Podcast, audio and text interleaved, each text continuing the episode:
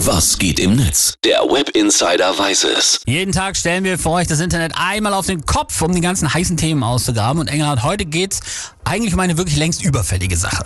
Ja, Premierminister Boris Johnson ist zurückgetreten. Der Druck auf ihn war einfach zu groß.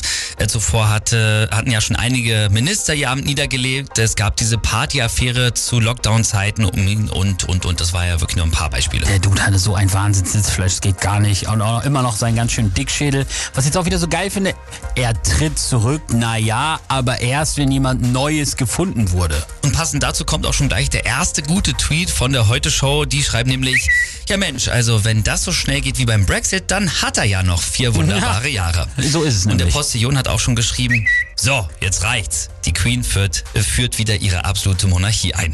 Ist auch so krass. Johnson ist jetzt schon der 14. Premierminister in der Amtszeit der Queen.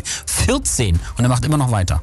Ja, Also sie auch. Ja, das sowieso. Pauline Schmidt hat auch noch geschrieben, als Mensch, der immer hart für seinen Lebensunterhalt, seine berufliche Laufbahn und so weiter gearbeitet hat, kann man sich eigentlich nur darüber ärgern, dass der Mann überhaupt irgendwo und zu irgendeiner Zeit irgendwas entscheiden durfte. Auch das stimmt. Fritz Pankow twittert, endlich, nach seinem Rücktritt kann Boris Johnson ja wieder als Knecht Alfred auf dem Hof Lönneberger arbeiten.